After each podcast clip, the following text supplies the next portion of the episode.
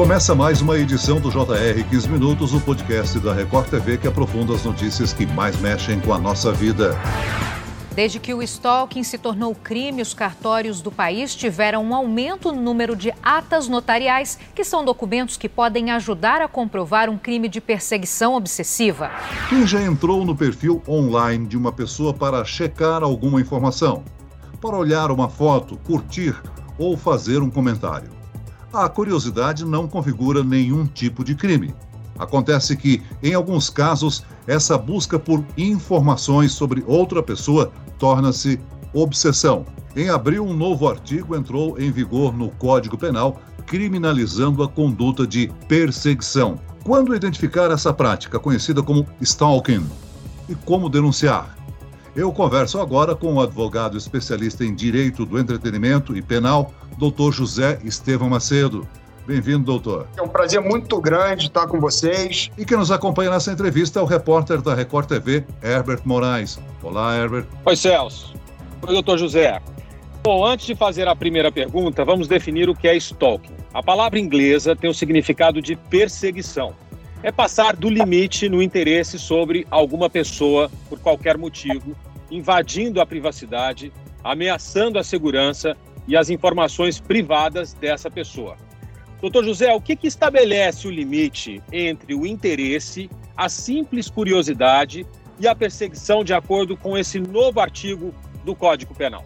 O artigo 147-A, que é essa nova criação do Código Penal, ele estabelece como tipo penal perseguir alguém de forma reiterada e por qualquer meio, seja ele físico ou digital, ameaçando-lhe a integridade física ou psicológica e restringindo a capacidade de locomoção de alguma forma, invadindo ou perturbando sua esfera de liberdade ou privacidade. Então, todas as ações, todas as atitudes, quando elas são feitas de forma reiterada e ameaçam a integridade física ou psicológica, você já tem aí o início da tipificação penal. Então, a gente entende que quando ultrapassa e passa a ameaçar a integridade física ou psicológica, você ultrapassa o limite da liberdade de expressão, deixa de ser um simples ato ou uma simples comunicação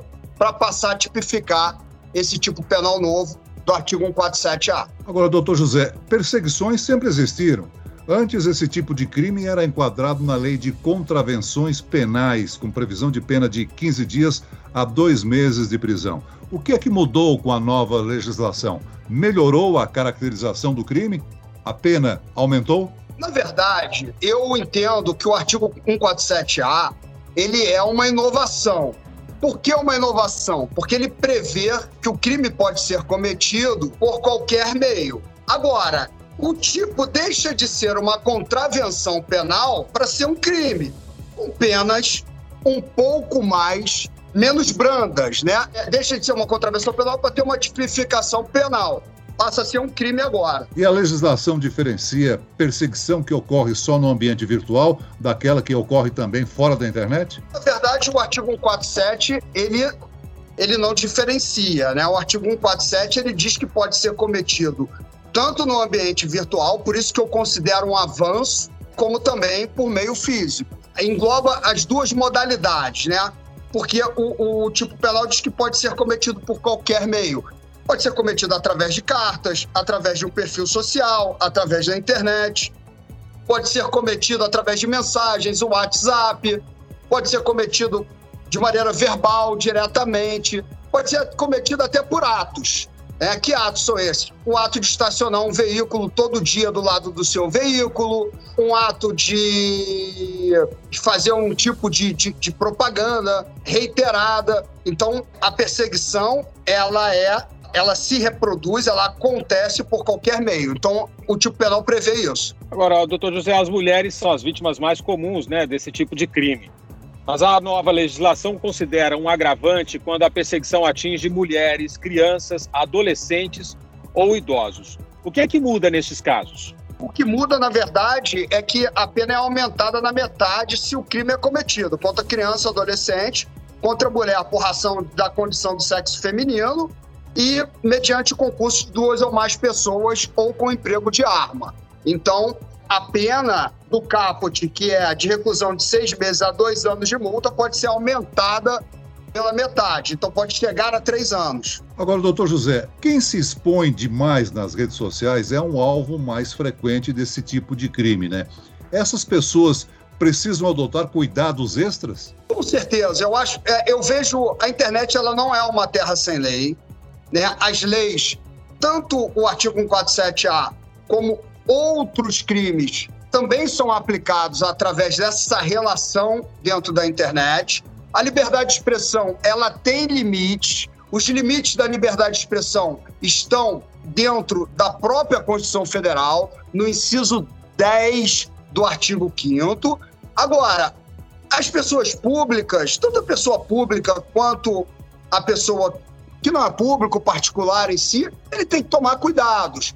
A internet ela tem que ser usada com responsabilidade. Nem tudo deve ser falado, não deve haver uma exposição de alguns assuntos. O cuidado tem que ser de usar a internet com responsabilidade. Agora, a pessoa pública, obviamente, ela acaba sendo muito mais exposta do que uma pessoa e tem essa necessidade também dessa exposição. Pois é, doutor José, para acusar alguém de perseguição, de stalking, é preciso juntar provas, não é isso? Fazer um boletim pedindo medida protetiva.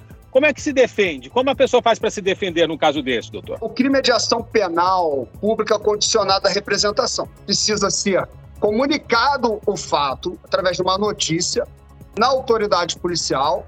Aqui no Rio de Janeiro nós temos uma delegacia especializada, que é a Delegacia de Crimes de Informática, o delegado abre o inquérito com os elementos que são apresentados, é remetido ao Ministério Público e, tendo elementos, o Ministério Público oferece a denúncia e vai para o juízo competente. Que provas são essas? Prints. Pode ser criado também através de uma ata notarial tudo aquilo que está sendo feito ou está sendo comunicado, fotos, e testemunhas. Herbert, você fez uma reportagem sobre o tema para o Jornal da Record, né?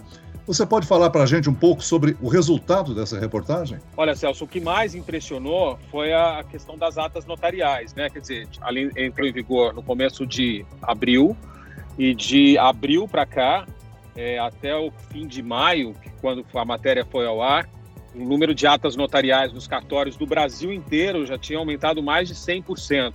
Quer dizer que tem muita gente aí que sofre perseguição e que tentou agora, então, ir aos cartórios para que pudesse registrar esse tipo de perseguição de uma forma notarial. Para isso, os casos que eu cobri, né, de uma mulher que era casada e foi vítima do próprio ex-companheiro e de uma outra advogada que também é, atendia um cliente e que o, o cliente passou a persegui-la.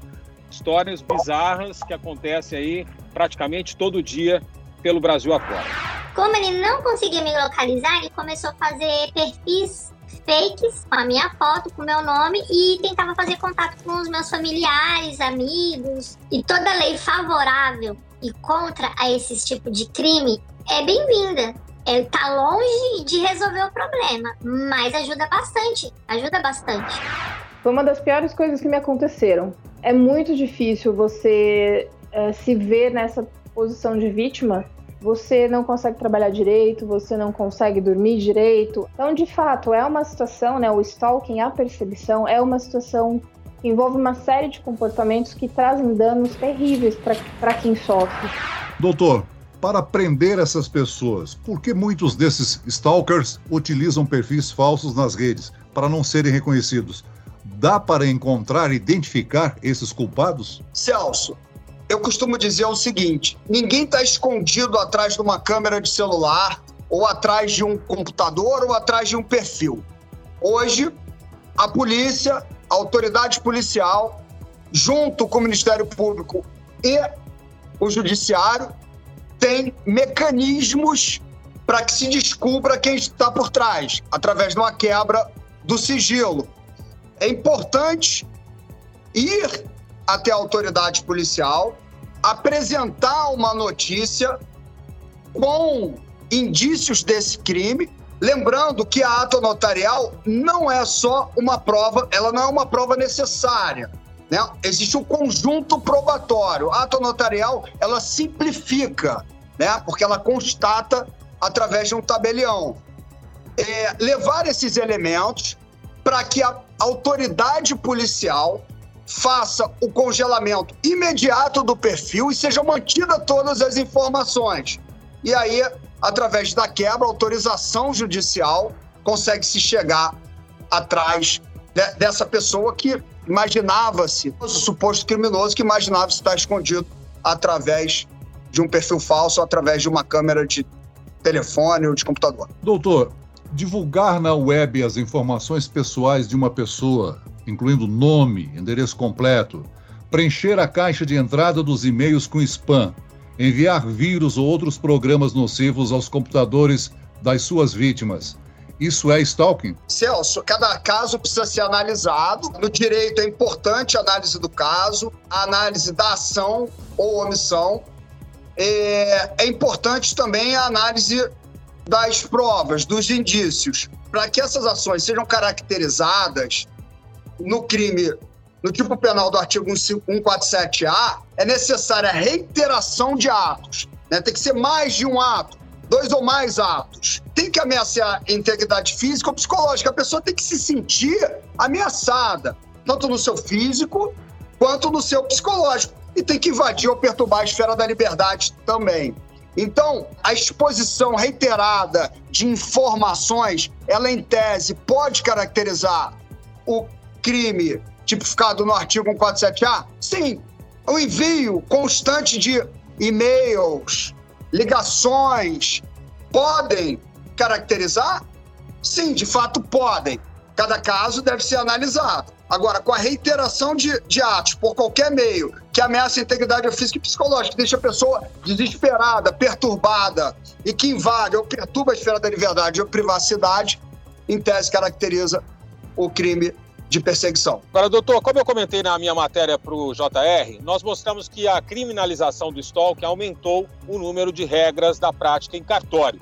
Esse tipo de registro é uma garantia para futuras denúncias? Herbert, é importante a gente é, entender os meios de provas é, admitidos. Não necessariamente precisa se fazer uma ata notarial para ter a validade e a caracterização do crime. Agora, é óbvio que uma ata notarial, ela simplifica e ela constata, principalmente quando as mensagens são apagadas. Mas não, você não precisa da ata notarial. A ata notarial não é o único meio de prova. É algo que simplifica e tem sido muito utilizado, sim. Correto e perfeita a sua avaliação com relação à ata notarial. Só que muitos perseguidores usam tecnologia para perseguir as vítimas. Eles encontram meios para instalar programas espiões nos celulares, computadores das vítimas, facilitando aí a perseguição. É mais um motivo para reforçar a segurança dos e-mails, das contas das redes sociais e que outros cuidados o senhor recomenda que as pessoas devem adotar na internet? Herbert, a sempre ter atenção, entender é, essa comunicação. Existem formas e maneiras de se resguardar, Hoje a tecnologia ela permite, né, bloqueio, ela permite a própria identificação, é, ela permite a utilização de diversos antivírus. Os cuidados são os cuidados inerentes à tecnologia.